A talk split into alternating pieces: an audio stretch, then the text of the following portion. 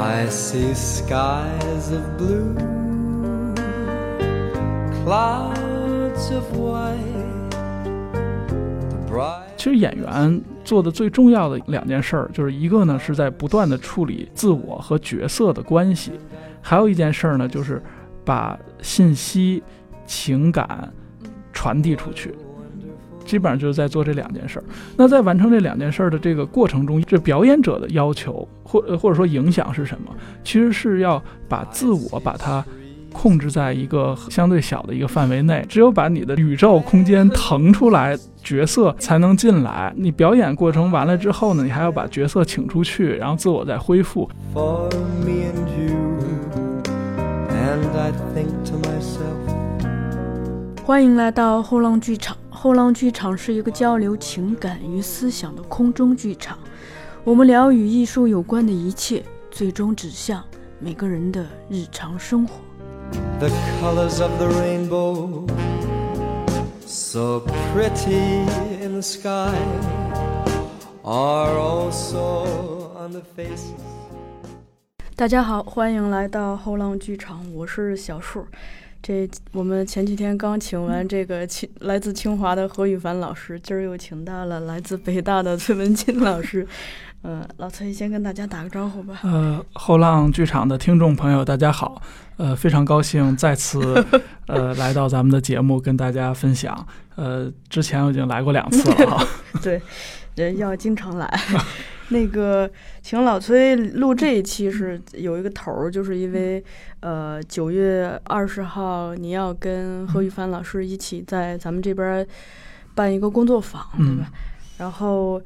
就是我想着为了让大家更多的了解老师，也了解咱们的课程。然后我就录这么一期节目。其实啊，那次跟何老师聊啊，真是挺挺嗯舒服的。对，他的实践经验非常丰富。就那次，就他给的也特别多，特别是他意外的不是聊到了，一个是他聊到清华剧社的那个嗯部分，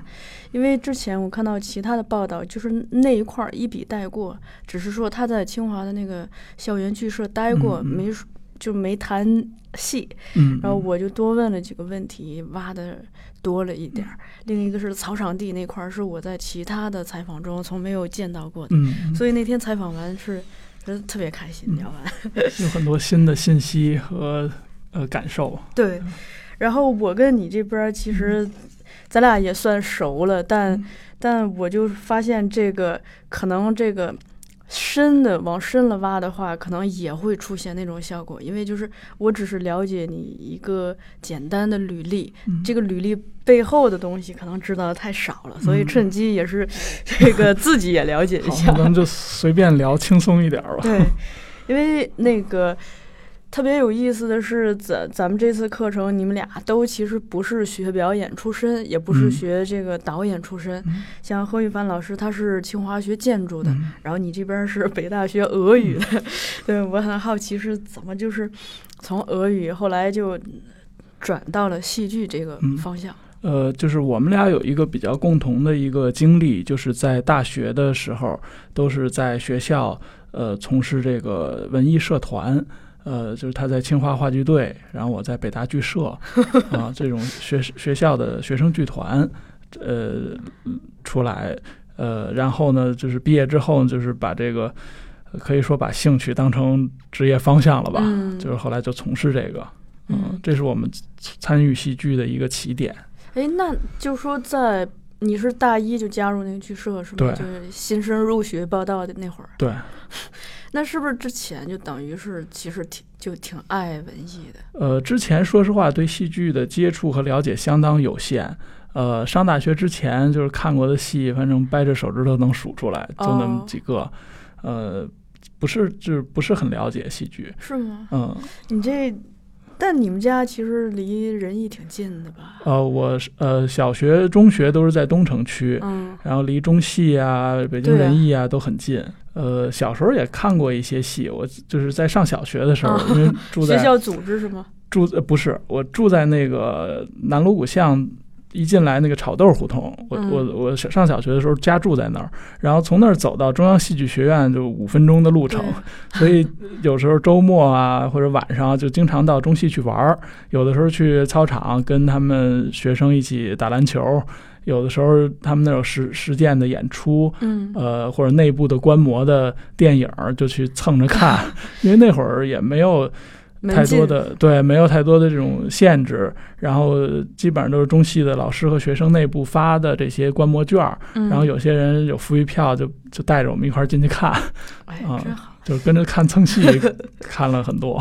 其实这种我不知道他就这些行为嗯对你的一个影响啊，就是我我们那个原来就在那福胡同那个嗯办公地点那儿，院儿有个小孩儿，嗯特长得特像张一山，啊然后那小孩儿就是一个呃小学一二年级的状态，他嗯。他父母对他是放养型，然后他基本上所有的时时间感觉都在我们公司以及我们周围的其他公司中度过。嗯比如说他不会写作业，他就去我们办公室找编辑，让编辑给他教他。然后呢，因为我们这边不是经常有这个各种导演课、表演课，有这种拍摄作业什么的，他都出镜无数次，他自己出镜无数次。后来他妈妈也出镜了。嗯还有一次就是我们直接就去他们家就。谈那个想在他们家拍，因为嗯他们家那个景儿也是特有意思，就是你可能专门布景，哦都布不了那么生活，那嗯什么门那个窗口挂着辣椒 什么的，就对胡同里边的这种生活对状态。而且这小孩他在我们那儿读了很多书，嗯因为我们前台不是基本上有公司出版的大部分书的陈列嘛，嗯像像一个开放的图书馆一样，他没事儿进进在那儿玩儿，嗯然后所以我有的时候有的时候挺羡慕他的，我就觉得哎要要不我小时候有这么一环境多好。我其实挺好奇，就这段时间你有印象深刻的呃事儿吗？比如说看的演出或者嗯接触的人。呃，就是当时印象最深的一个演出是中戏有一年排那个叫《过年》。那个哦一个话剧，好像是有李保田呀，还有等等一些老的艺术家参与，呃，讲的什么早就忘了，就 记记得嗯最最印象最深的就是，都可能演到九点多快十点了吧，就是就是就是坐在我坐在观众席里，我就担心，哎呀，我现在还不回家的话，我回去我妈会不会 嗯批评我呀？会不会怎么样啊？然后这个时候就是舞台上就是正在表表现这个家庭的一个嗯矛盾很很尖锐的一个场景，然后演员把那个大衣柜的那个镜子给砸了，砸碎了，然后挺挺刺激的。这是嗯当时小时候印象比较深的一个画面吧。哦，嗯那会儿中戏人挺少的是吧？呃，应该没有现在这么多吧？啊，而且这应该整个街道也比较安静吧？，对，那会儿还没有南锣鼓巷的这个旅游还没起来，就是一民居。呃，对，以居居民为嗯主。然后我印象中的这个最早的一个呃小商小贩是在就是中戏旁边卖烤羊肉串儿的。哦，嗯，对，你看这个一聊，就有时候能串出很多这个历史上非常鲜活的细节。嗯 那那会儿像仁义，你有印象深刻的戏吗？大家是主要在仁义看戏吗？首都剧场。呃，当时就是像仁义，还有那个实验话剧院，哦，嗯呃青艺，然后中戏，就这几个是比较活跃的团体。实验话剧院就是那先锋剧场后来的是吗？呃，中央实验话剧院是就是老应该是老国画那个院儿，就是帽儿哦胡同那儿。嗯，那等于是，就比如说在学校，你们是，你主要是参加是哪哪一类角色比较多？是表演？呃，我们是不分的，就是北大剧社比较怎么说，比较自由散漫，就是、就是这个部门也好，岗位也好，就是不是那么很明确。嗯那我上大一的时候加入剧社的一个出发点吧，其实一方面是对这个戏剧有一些好奇，更重要的是我想就是通过这个来呃调整一下自己的一个性格和状态，因为。呃，上高中之后吧，就一直是就努力学习，然后呃变得比较内向，然后也就是其实是有一点点社交恐惧、焦虑的，就是不太敢跟陌生人接触，呃，甚至包括就是家里的一些亲戚吧，就是不常见面的人，也不打招呼，对，就是就是 羞于打招呼，就是会会比较焦虑，比较紧张，就是嗯怕见怕见生人。呃，但是但是你说未来呃融入社会也好，怎么样也好，肯定就是交流和表达是一个人的一个最基本的素质，呃素质和能力。嗯当时我就呃觉得自己在这方面非常欠缺，呃，然后就隐约的知道可能戏剧文艺对对我的这种状况是有帮助的，然后就报名参加了剧社。嗯，就等于提前预知了戏剧的一个功能，对，当时根本没有说我想就是说当演员或者嗯导演没，并没有这样的一个冲动吧。嗯，也可能是不是因为这个，那个导致你后来其实对素人的表演这一块儿还投投入了蛮多的精力。对，因为我自己的一个接触这个行业的一个经验经历来讲，其实我没没完全没有接受过系统化的学院的戏剧的教育，嗯呃，基本上是靠学生社团，包括毕业之后参与各种不同的呃项目积累的这些一些经验，就是比较的怎么说呢，比较杂，就是 比较野，就是嗯不太成系统。嗯。北大的剧社那会儿有什么传统吗？或者是有没有就比较比较有名儿的师哥师姐？呃，会，呃，像这种学生社团，呃，都是因为我我们不是专业学习这嗯戏剧的，那基本上这些方法经验都是靠呃这个老的社员一代一代嗯往下传。呃，那我们刚刚进剧社的时候什么都不知道，那包括呃怎么去做表演训练，怎么去排戏，然后怎么去组织这个剧社，这些都是老社员带着一点点的教。嗯，你像那个上次何雨帆老师聊清华那段儿，他就提到了他们有外援，就是嗯人艺很多专家会经常给他们做指导。嗯。像你们那那边有有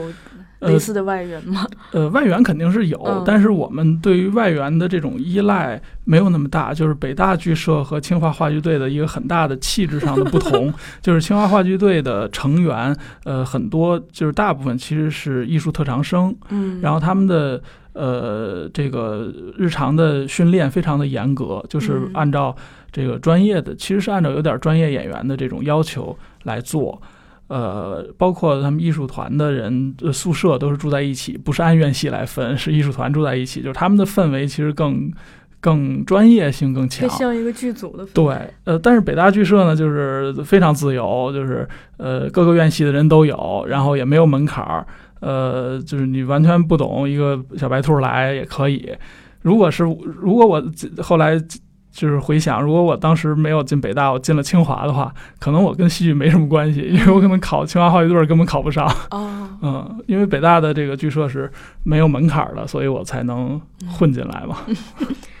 那那个毕业之后，你是一开始就从事了戏剧吗？还是从事过别的，然后又转到这儿的？呃，基本上一直是从事跟戏剧或者演出相关的事儿。就是我嗯毕业之后也没有说去想去找一个很稳定的一个工作吧，嗯基本上都是就是自由职业的一个状态。是不是很多这个学戏剧的人感觉都是，呃，比较喜欢自由职业？呃，不不不是喜欢，是 是因为戏剧其实这个行业的一个嗯特性，就是它对人的这种呃精精力的要求会非常大，就是它不是嗯按一个呃严格的一个坐班的时间去完成工作，不是这样。嗯其实它会消耗大量的你的业余的时间，甚至有的时候呃。呃是晚上啊，别人休息的时候啊，才会有戏剧的排练演出这些活动，就是跟正常人的这个是节奏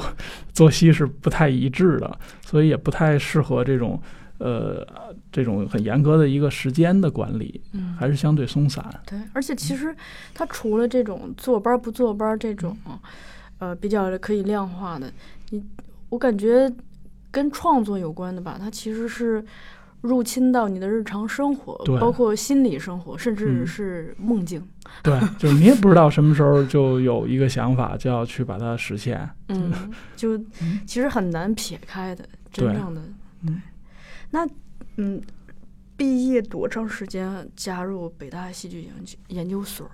呃，我是其实是在刚刚毕业的时候，那会儿正好，呃林兆华导演嗯呃在跟北大呃谈一个合作，就是嗯。想在北大设立一个戏剧研究所，嗯。因为当时的中国的戏剧教育没有现在这么发达，当时基本上是被呃这些学院垄断的，像中戏、上戏这种专业的院校。那其他的院校是就是戏戏剧教育是很薄弱的，嗯而且学院的这种教学呢体系也相对单一。呃，林兆华导演就是多年就是一直倡导这种戏剧的革新啊，这种突破呀、尤其是这种风格、流派、思潮的这种互相互的呃借鉴融合，所以他就跟北大在在呃在谈来创立一个研究所，来弥补就是中国呃学学院的艺术教育的这样的一个单一的一对单一的这这种一个空空白，嗯而且当时北大也正正想建设这种综合一流的综合类大学，在其实，在国际上，综合类大学里面是包含艺术学院，呃，很多也都有有这个表演专业。嗯那北大当时也没有专专门的戏剧系、表演系，所以也也想来完善这块的学科的一个建设，呃，正好有这样一个契机。然后呢，就是需要找到一个有多少懂点戏剧，又对北大的这个环境比较熟悉的人。正好我那会儿毕业，嗯啊、也是机缘吧，啊、嗯机缘，然后我就直接就加入了这个北大戏剧研究所，来参与这个研究所的一些呃日常的运营工作，就是嗯其实角色有点像教务嗯这样的一个岗位。然后在那段时间，主要接触有有有接触到什么？呃，对，在其实，在戏剧研究所工作的这几年，是我呃比较的集中的去学习接触戏剧的一个阶段。因为当时我们呃除了日常的这些常规的教学之外，从国际上请了很多的非常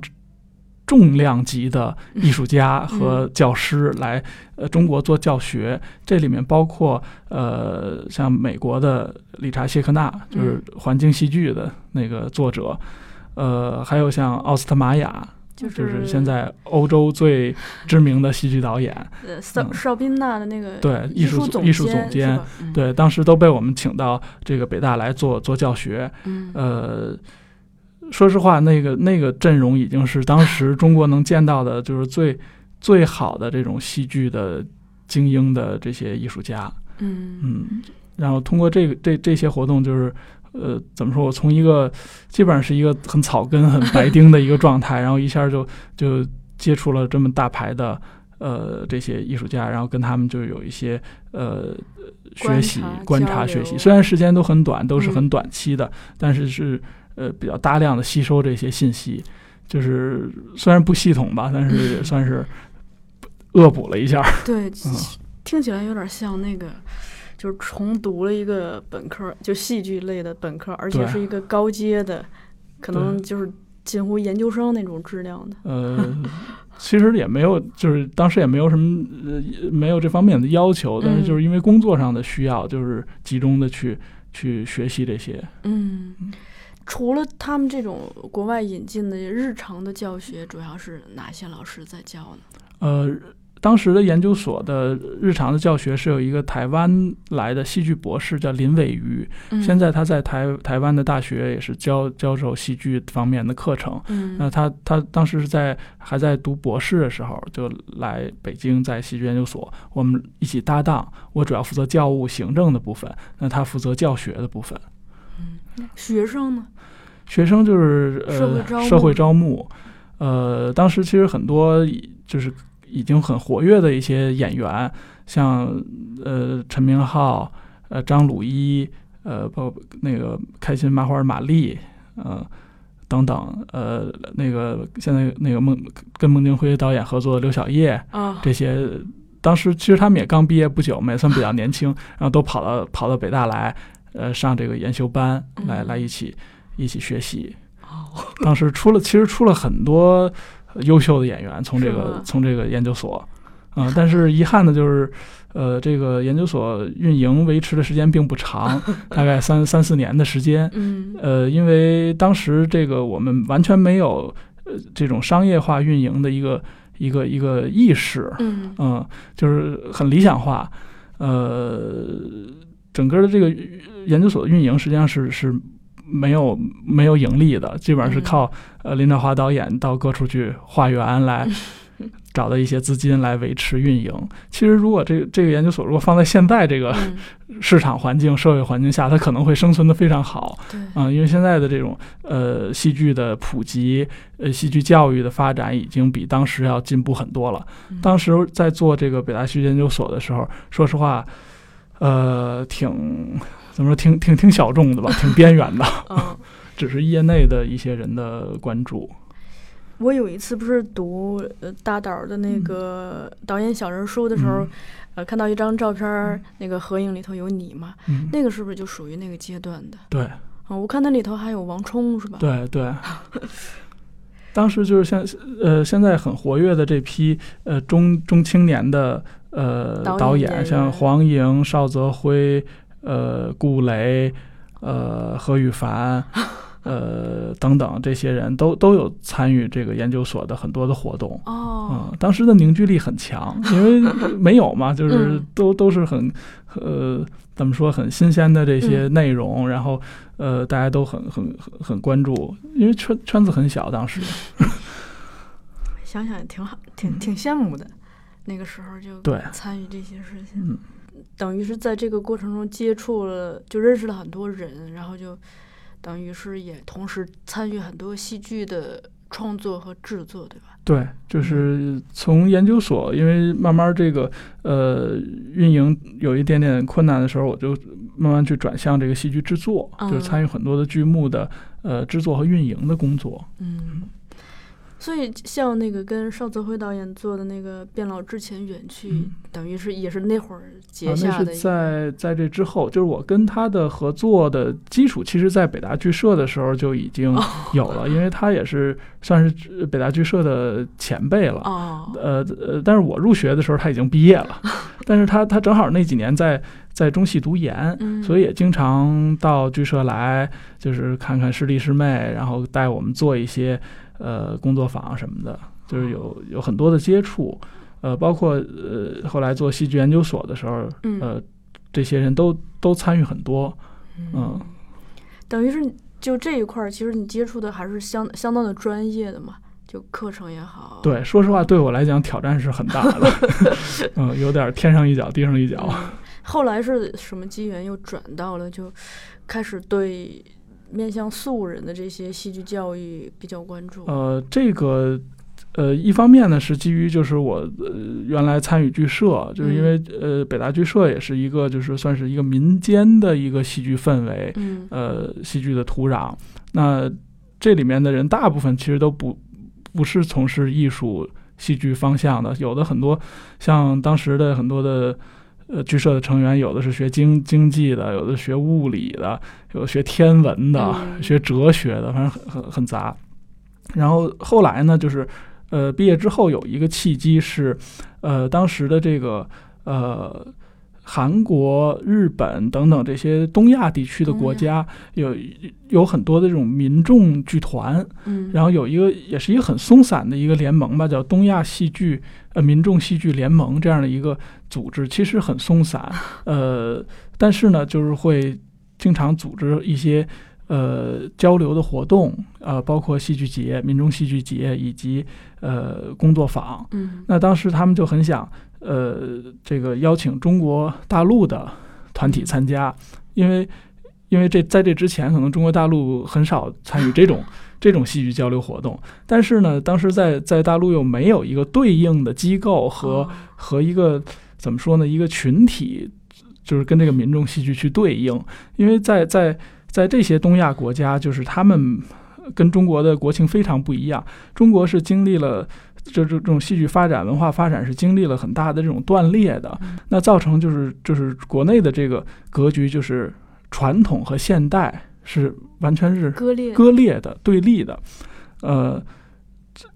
然后呢，从改革开放开始呢，就是说，呃文化发展进入了一个自我修复的过程，然后再往回续这个文脉。嗯呃，但是在在其他的国家，像日本、韩国等东亚地区，就是他们没有这种割裂，就是他们的传统和现代，呃，东方和西方的这种界限不不明显，就是他们的这种本本国的戏剧传承，尤其是民众的这种戏剧基础是非常扎实的。嗯那他们要对应中国大陆的这种群体，其实在我看来，更准确的应该是对应到这个戏曲和曲艺的票房，那个可能更更接近他们的那种生态。嗯，但是戏剧领域，因为戏剧在国内大陆也是一个舶来品，发展的基础也也，说实话也非常的，当时不是很很很嗯深厚，所以找不到对应。但是呢，当当时那几年正好校园戏剧比较活跃，哦那校园戏剧在某种程度上是可以跟他们去互动的。然后当时正好这个就是社科院的陶子，呃，戏剧博士，然后还有这个呃北京戏剧家协会的杨前武老师，就推荐了一些校园剧社的人去哦到韩国跟他们去参加这个交流。那我也有幸，呃，先后其实去了两次，嗯参与这个东亚民众戏剧联盟的活动。那在这个过程中，就是一下又又又打开了一个视视野，就是以前我们说戏剧都是把它当成一个艺术门类，对一个艺术殿堂艺术，对对，它是一个艺术门类去去接受。呃，但是从民众戏剧的角度来讲，其实它它是把戏剧当成一种社会工作的手段，嗯就是他的呃目目标和他面对的人群是跟我们之前接触是完全不一样的。嗯，就是就是他实际上是更多的发挥了戏剧的这种社会功能。嗯呃，由于他面对的这些人是呃大部分也是没有太多的专业基础的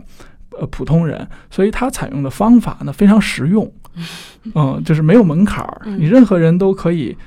呃怎么说，就是说很轻松的进来。就嗯这个对我来讲吸引力非常大，因为我自己是一个 半路出家的一个一个呃这种没有没有太多专业基背景的这样的一个参与者。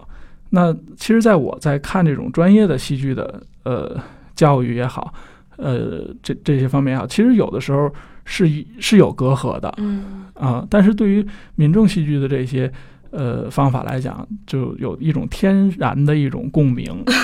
嗯，所以在那个阶段又集中接接受了很多这方面的信息的刺激，哦。嗯。哎，我正好提问一下，就是先先往前倒一下，嗯。就因为你提到校园戏剧那会儿比较活跃，嗯。戏剧活动，像北大剧社跟那个北大飓风那个比赛是什么关哦，那个是后来，呃，就是当时的北大剧社是一个，就是纯怎么说是纯民间的一个非哦官方性质的一个社团。那后来那个巨星比赛是、呃呃巨星，巨星呃对巨星比赛是由北大的学生会来哦主导的一个。呃，一个活活动就是它是面对的是各个院系，嗯。呃，而不是社团。啊、解。是两个不同的一个体系，但是呢，剧社也有，基本上每年也都会，呃，派剧组来参加这个比赛。嗯。嗯。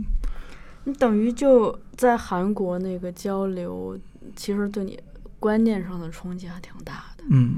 所以后来才才有了很多机会或者是意愿去做，就面向那个普通人的嗯，那个戏剧教育，对吧？对，因为呃，怎么说呢，就是这是我我后来就是反思这种学院教育和和这个普通人的教育的一嗯些。呃，差异比较吧。首先就是从整个的戏剧的大的发展来讲，呃，其实到现在为止，戏剧都还是非常小众的。对它它也不没不是一个很很大众的一个一个一个门类。所有的这些教教育的资源是比较被一些大大城市的呃这种专业院校基本上是垄垄断的。那普通的民众对于这些东西接触其实是非常少，还是处在一个非常不对等信息不对不对等的一个发展阶段。呃，那前些年的这种商业戏戏剧的发展非常快，那这个这个过程中，其实最先发展的是基础设施 建设，对，剧场、剧剧院这些这这些基础设施建设是最早发展的，因为这个它用的周期相对短，可能两三年、三五年就能就能建筑就完工了，对就起来了。嗯但是呢，对内容的填充不是那么容易的。对，呃，一个就是一好的内容制造者、生产者的一个养成，至少十几二十年的一个积累。那在这个过程中，就会有一个很大的一个落差。嗯那呃，为了填补这些市场的空白，那一下刺激的就是这些商业戏剧、娱乐戏剧很快的发展起来。嗯、因为它一下可以迎合这个市场，嗯占领这个市场。呃，但是在这个发展的高潮过去之后，就会遇到一个平台期。呃，说白了就是在在那个阶段完成了观众的第一步的观众的培养，就是把 当时的大学生和白领这个吸引到剧院，吸引到剧场来看戏，这是完成了这个整个的市场开发，呃或者观众培养的第一个阶段。嗯，那再往后怎么办？这就是一个问题，就是很很很多的团体现在都面临这个困境，嗯就是你你已经在这样的一个市市场的环境基础上，再怎么去进步，那新的观众怎么去培养？那翻过头来说，我就我我自己看，就是第二部其实是除了让他进剧场看戏之外，还能有更深度的一个参与。嗯。那这个参与不一定是参与到创作中来，而是他用另外的一个呃一种方法来了解戏剧，戏剧也能以另外的一种方式服务于他们，嗯。那就是会吸吸纳大量的普通人的加入，呃，就是这是一个，就是说，我觉得现在做这种素人的戏剧的普及也好，嗯呃，观众的培养也好，或者说一种方法的经验的摸索也好，这样的的一个大的一个意义，这是这是这是第一。第二呢，就是我反思，就是学院的教教育，呃其实学院教育有一个很大的一个前提，就是他对这个参与者是有选择的。是有门槛儿的，嗯就是就是举一个类比吧，就比如说我拿北大和清华做类比，嗯为什么北大和清华好？就是大家都认为这是好学校，一方面是它的教学确实好，就是有有很很很很深厚的底蕴。那还有一个因素是往往被我们忽略掉的，就是它的生源好。对啊，它招生的时候就掐尖，对它门槛儿高，那你这个学学生自己他就有很强的一个一个呃学习的能力和和研究的能力，那他进来，那他自然就会形成一个很好的氛围。良性循环。对，那中戏也好，上戏也好，这样的专业院校也是这样这，样，它是千挑万选的，万里挑一的这些学生进来。这几年真的算万里挑一。，对，所以你说他这个学院教学好，是真的是这个呃教学的体系方法的效呃效果，还是说学生素质和老师素质嗯，造成的？就是这个是是容易被我们去混淆的一个对，一个领域。那那再再接着说，就是学院的这些教育教学的体系，它其实更适合，就是说先天已经具备很好的一个基础素质的呃人。就是他天性自然比较适合呃舞台的展现，嗯呃适合这种外外向型的这种表现，然后在在这个基础上去完成这样的一个教学呈现。那它的局限就在于，可能对于普通人来讲有点高不可攀，门槛有点高。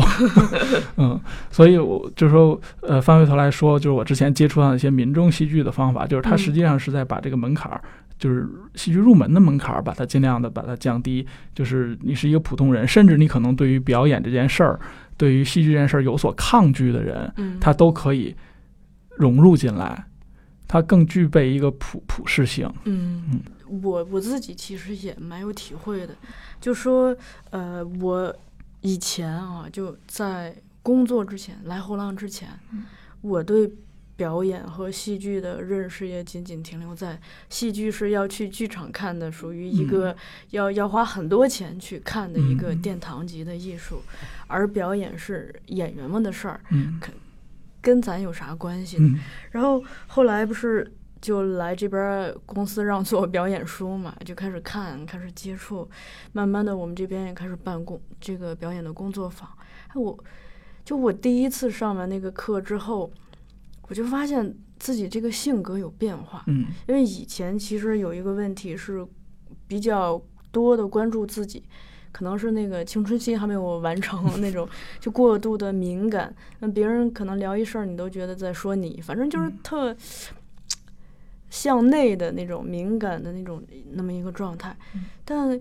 就上完那课，就觉得自己变了。一个是就把注意力放在了外部，嗯嗯不再不再时刻的关注着自己了。比如说，打个最最形象的例子，比如说一起就那会儿刚毕业，经常同学一起吃饭嘛。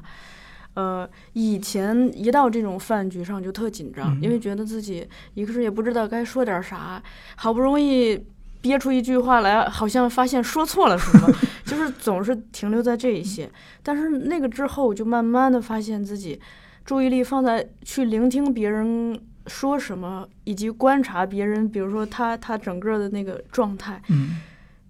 注意力转移了之后，自己就没那么脆弱了，就就好像变强大一点了。对，我觉得你说的这个经验就是特别触及到了就是表演的一个，其实有点接近本质的一个、嗯一个一个事儿，就是就是表演到底是什么？它对人人来讲到底有什么样的一个影响？嗯就是我自己觉得，就是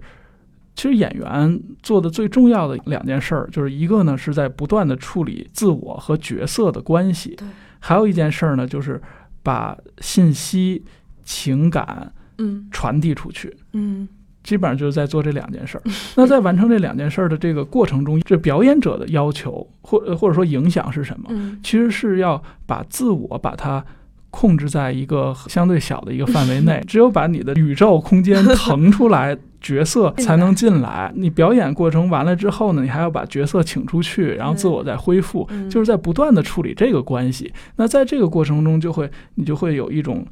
呃，慢慢就有一种认知，就是对自我的一个认知，对自我的一种控制。那这个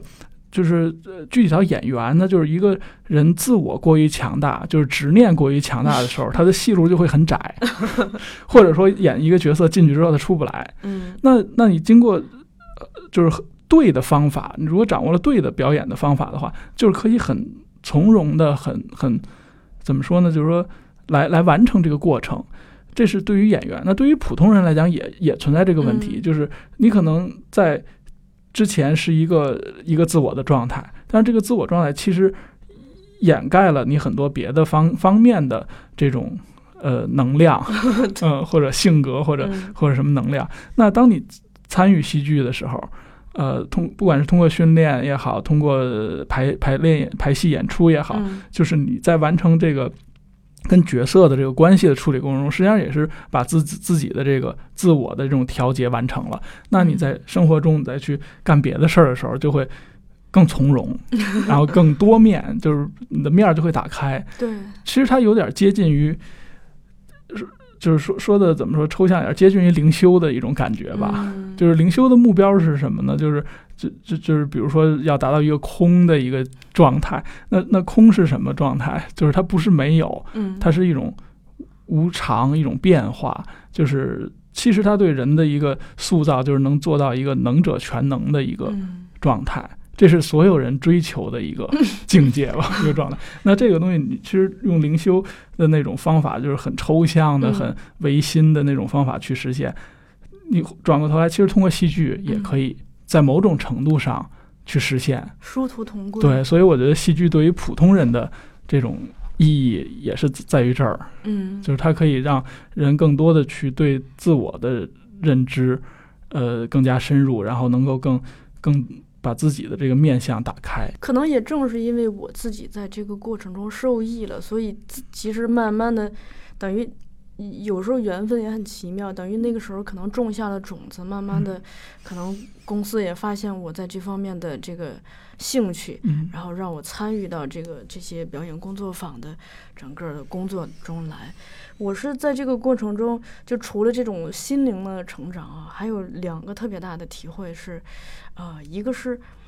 就说你你有会有一个第二自我，会反省自己，嗯就会时刻的照镜子。这个镜子包括对自己整个形体的一个关照，更重要的其实是对自己整个这个内在的精神的一个关照。特别是像我以前比较呃爱发脾气，就但开始关照以来，就是因为你能看到，当你这个情绪的这个整个起落，你的身体的变化。以及你他给你造成的这个困扰。其实，当把兴趣转移到关注这个时候，就没那么生生气了，已经对，就就不容易变得无法自拔，就容易很快的跳出来。嗯，还有一个是我以前会上这个瑜伽班、什么健身房之类的，但我后来发现吧，表演这个它有一个好处就是。它只要你动起来，不小心就这个身体和这个精神全训练了。对对，就你不用专门说举一个哑铃。对，其实其实有的时候你盲目的做这种身体的训练，嗯，呃，未必是一个最好或者最对的方法。呃呃，就是戏在戏剧训练里面，其实有很大的成分是关于身体的。嗯，呃。这种这种训练，那这个它它达到的一个效果是什么？就是我也是我自己的一个体会吧。嗯，我就是人的这个内外，它是一个协调统一的一个状态。那就是当你的内心紧张的时候，它一定会反映在你的这个外在的肢体上或者行为上。嗯，就是你不管你怎么掩饰，一定是紧张的。那我们反过来说，就是你通过。外在的肢体的放松，它也可以反作用于内心，就是让内心松弛下来。所以我们在表演训练中会用大量的身体训练。那这个身体训练，一方面是，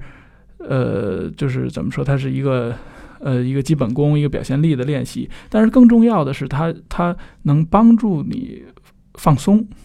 啊，这就是完成了你去表演的第第一个门槛儿。嗯，呃，那第二个门槛儿呢，就是。打开就是 open，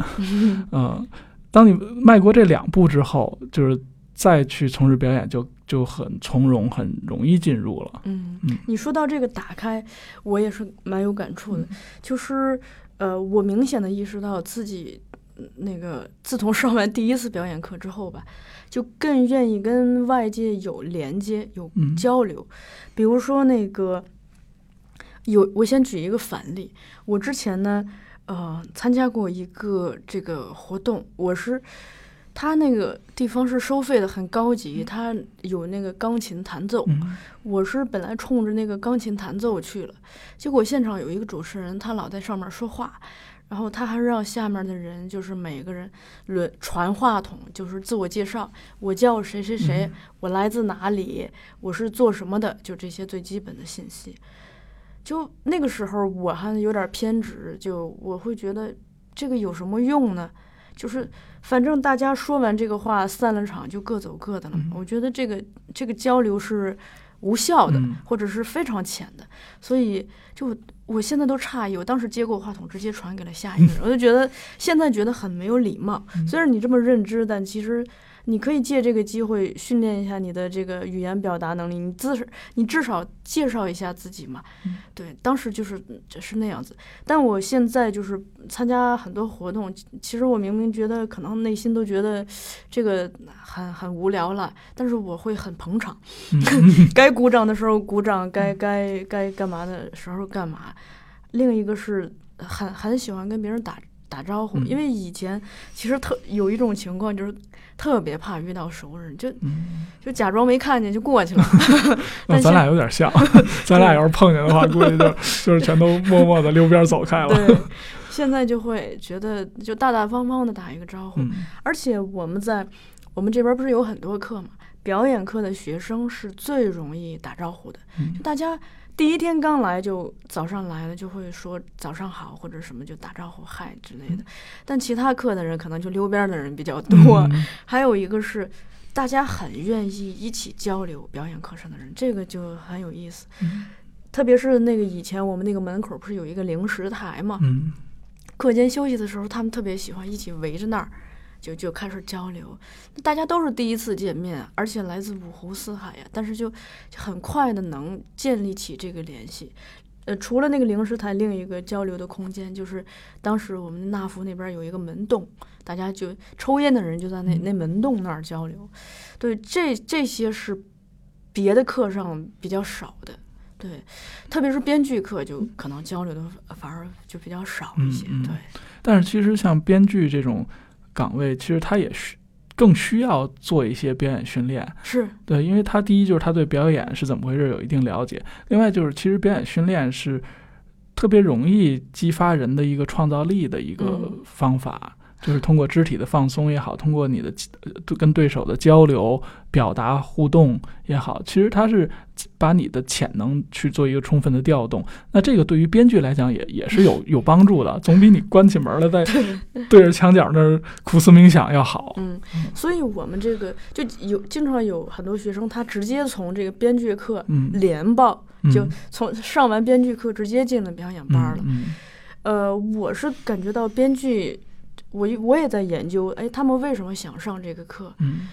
我发现还有一个，除了你说的这个，还有一个很重要是，嗯，因为我也上过那个编剧课，编剧课有一个非常重要的步骤，像叫叫打开心扉。反正我们嗯这边那韩老师他把这个叫做打开心扉，因为他认为，就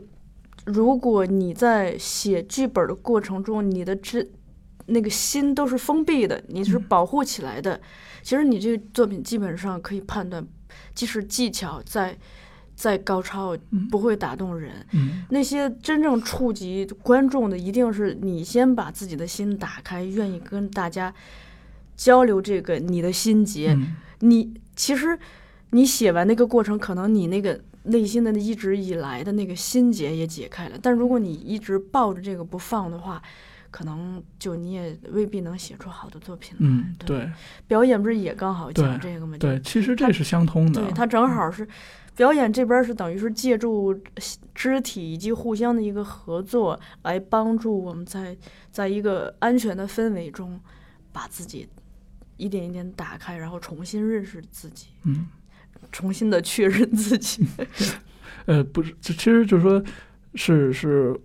怎么说是放下自己、忘掉嗯自己的一个过程。嗯，其实人他无非就是一个载体，就是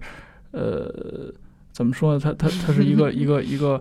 呃物质的一个载体。嗯那你的精神也好，你的这些。呃，思维、思想也好，其实它是借助你的这个身体去去活动的。嗯，那如果有一个，其中有一个东西占据你的这个身体过于顽固的话，嗯那就会把其他东西都挤掉。那那就是在做创作，不管是表演、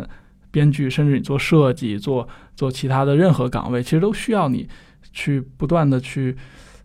怎么说呢？有一点点儿忘我的状态，嗯，有一点点儿这种把自己的这种这种固执的东西放下这样一个嗯状态，这样反而会会觉得更就是做起事儿可能更轻松。嗯但嗯这个过程其实恰恰需要你，你先面对那个心结，然后去去解开它。嗯就是我我在编剧课上经历了一个事情是，当时那个有一个就是年纪比较年轻的女孩儿，她她要写的剧本是一个爱情故事，她写了一稿儿又一稿儿，老师每次就是会给她很多建设性的建议，就比如说主题立意上的或者结构上的建议，然后后来。他就一直改不好，因为他触及不到这个爱情里头比较深的东西，然后他就在课上就有点儿，嗯，就心里头挺难受的。他就直接说：“老师，我没这方面的经验，然后呢，我所以我没有办法写出爱情的细节，嗯我只能写二手经验，就是我在其他的文艺作品中看来的。嗯另外，我为什么没有爱情的经验呢？他他他恰恰这个是打开自我的一个口儿。他就说，因为我之前在健身房的时候遭遇过性骚扰，然后这个事情给我造成了非常大的困扰，导致其实现在有点厌男症，嗯，所以所以等于是现在整体就对异性是排斥的嘛。就他把这些讲完之后吧，就反正空气也安静了。嗯就老师很会善后了，把这个事情，但就我就觉得，就这个过程，可能我们外人听来就觉得这个，首先这个当事人需要巨大的勇气，可能是不是场面会很尴尬或者很不堪，但其实恰恰是因为这么一个勇敢的行为，其实让这个人在这个写作的过程中开始面对自己那个，可能这个心心结，你说他的确不好告诉别人，家长没法告诉，嗯朋友的话，你又你又害怕朋友笑话你，这、但恰恰是在写作的时候去去面对这个东西解开了。也正因为此，就那个编剧课上还有一个女孩儿孩儿是在做这个打开心扉这个环节中，他可能也是平时比较内向嘛，大家了解他比较少。他在这个过程中，当他自己开始真正面对自己的时候，可能别人也能看到一个更真实的他。然后，所以在那个课上，后来他跟一个男孩谈了恋爱，后来结婚了。嗯，所以就是我们来参与这种课程，还有这么多的好处，是吧？嗯嗯。其实写，我我我感觉就是不管是表演也好，还是就是编剧也好，很容易透露人潜意识里头的心结的。嗯，因为我在这个过程中，就上编剧课的过程中，我就回想我在上学期间交过的那几个作业。你你想那会儿写，可可能你只你没有意识到更多，你只意识到。这个故事是我此时此刻最想讲的一个故事，但现在回头想来，它都是你那个时候的心结。嗯，后来我看你这个实践经验，就不但有面向成人的，也有面向中学生和小学生的。就关于这个年龄之间的这个区别，我也蛮想听听的。嗯，其实就是 如果站在纯站在个人角度来讲，其实我可能对于低年龄的这些学员，我本身是没有什么。倾向性或者冲动，就是要去去呃接触他们这种 低年龄的，因为我说说实话，我也是性格上也是有一点点呃抗拒，就是对这些东西，就是你可以说是抗拒，也可以说是一种焦虑和紧张，就是我能不能去面对他们？小孩儿对小孩儿，就是我能不能跟他们去去交流？我做得到做不到？其实我对自己是有怀疑的，呃，但是就是当有出现这样的机会的时候。呃，比如别人找过来，就是能不能那个做做这方面的工作坊什么的，就是就我我我我也会觉得这对我来讲是一个机会，就是我也甭管他是做的成做成功失败，这肯定就是你做工作坊也好，做教学也好，其实他跟做做一个作品一样，就是他他都冒一定的风险，就是有成功的这种期待，也可能会 会面临失败。那我觉得无所谓了，就是这也是一个一个机会嘛，就是他正好让我也。也也尝试一下，就是看看我自己能不能去去完成这个工作，嗯，所以当就是不涉及太多的这种商业利益啊，或者是大家的一个呃这种利益纠葛的时候，我愿意去做这样的尝试，呃，也也是这你怎么说说的不好听一点是拿拿这些呃 参与者做实验，其实也是拿我自己做实验，嗯，但是在这些过程中做下来之后，其实发现呃并没有我一一开始预期的那么难，嗯。就是可能你会有出现很多你预料不到的状况，但是呢，就是你在这个过程中肯定能找到方法去解决，肯定能找到方法去跟这些呃低年龄的学员，或者说有不同特殊背景的这些这些呃参与者，能够找到一种交流和合作的方式。呃，就是就是去年吧，就是暑假的时候带过一个呃一个一个夏令营的活动。那里面就是大部分的学生是，呃，三四年小学三四年级，但是其中有一个孩子是小学一年级的一个女孩儿，就是她父母呢长期在在外地打工，然后就是她她跟她的奶奶生活在一起，然后就是这种代代沟很很很，呃，很悬殊，然后周边又没有同龄的小孩儿，这种交流就就很少，所以她自己的性格就特别的，怎么说，特别的内向。不是，就是他，他他会有对对任何事情存在着恐惧和抗拒，就是他不愿意参与任何事儿。那在一开始做这个工作坊的时候，所有的事儿都是呃一个三三年级的一个女生要带着他，就是有一个姐姐带着 他才敢去做。但实际上这个小孩又很聪明，他又很渴望参参与，就是在这个过程中慢慢慢慢大家一起玩，就是融合的非常好，到最后做那个。呈现就是有一个呈现的环节，就一开始我有担心，就我还去问他，我说你需不需要那个姐姐带着你啊？你就跟着她，然后然后有什么呃是就是需要需要帮忙的，就让那个姐姐带着你。就就是我也给她分配的这种表演的工作非常少，其实她只要完成调度就好了。但是那个小女孩说我不不不要，我就自己完成，我自己来，然后而且自己完成的还非常好，嗯。就是这是给给我的一一个惊喜和刺激吧，就是就是就是怎么说呢？人的这种交流是一种天生的一种本能，呃，只不过在我们的成长的过程中被压抑，对很多是东西是被压抑的。但是表演也好，就是训练也好，恰恰是帮我们来解决这个问题。嗯嗯，让我们恢复到一个最 最。天然的、最本能的一个状态。跟也更自由的一个状态。对，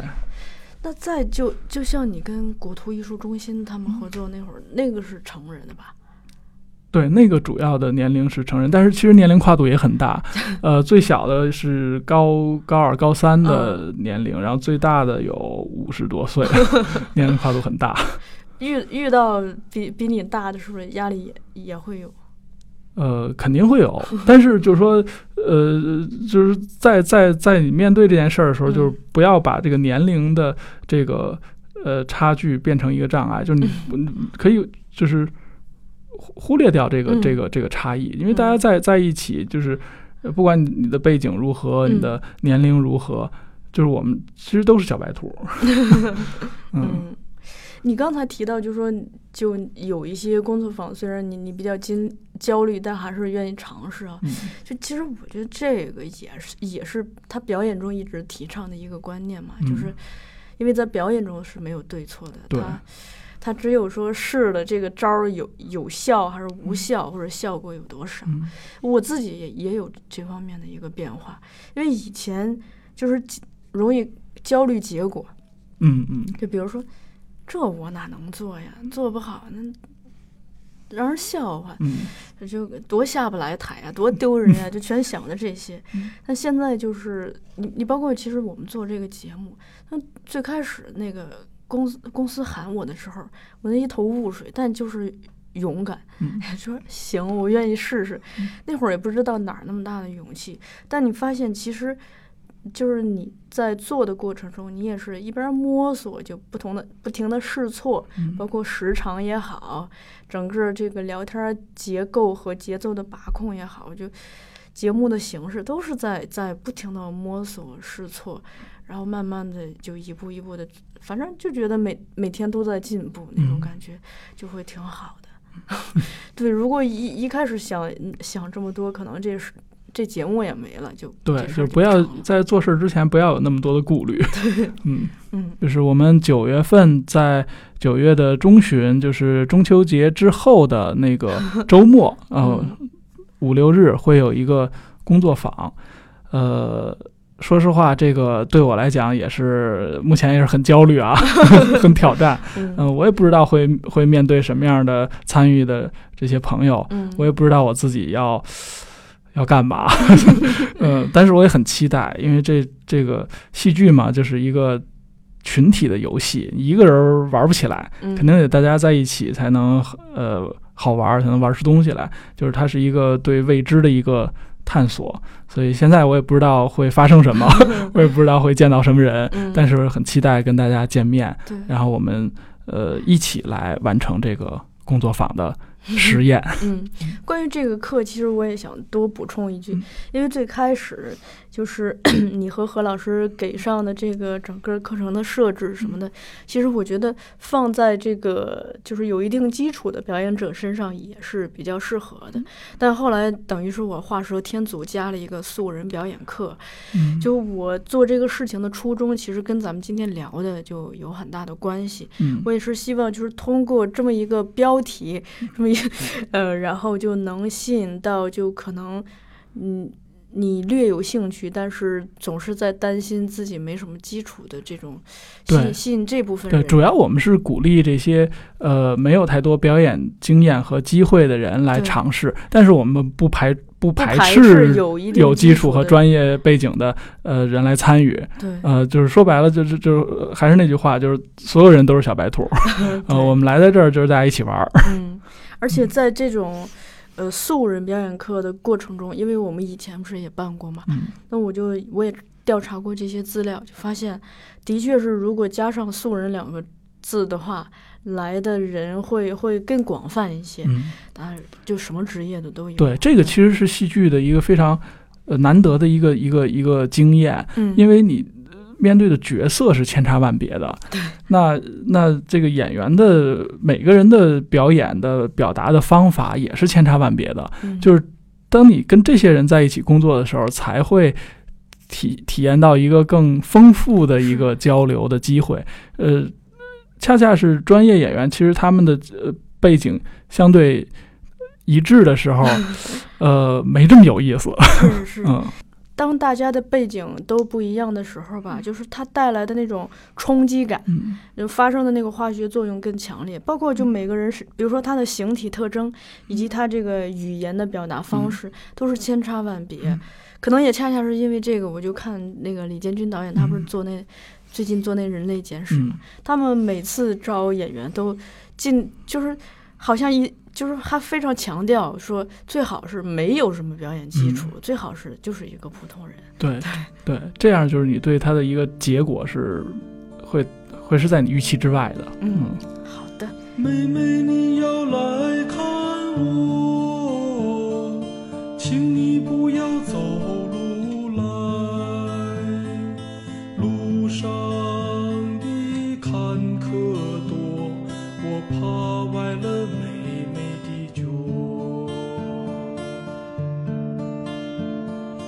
妹妹，你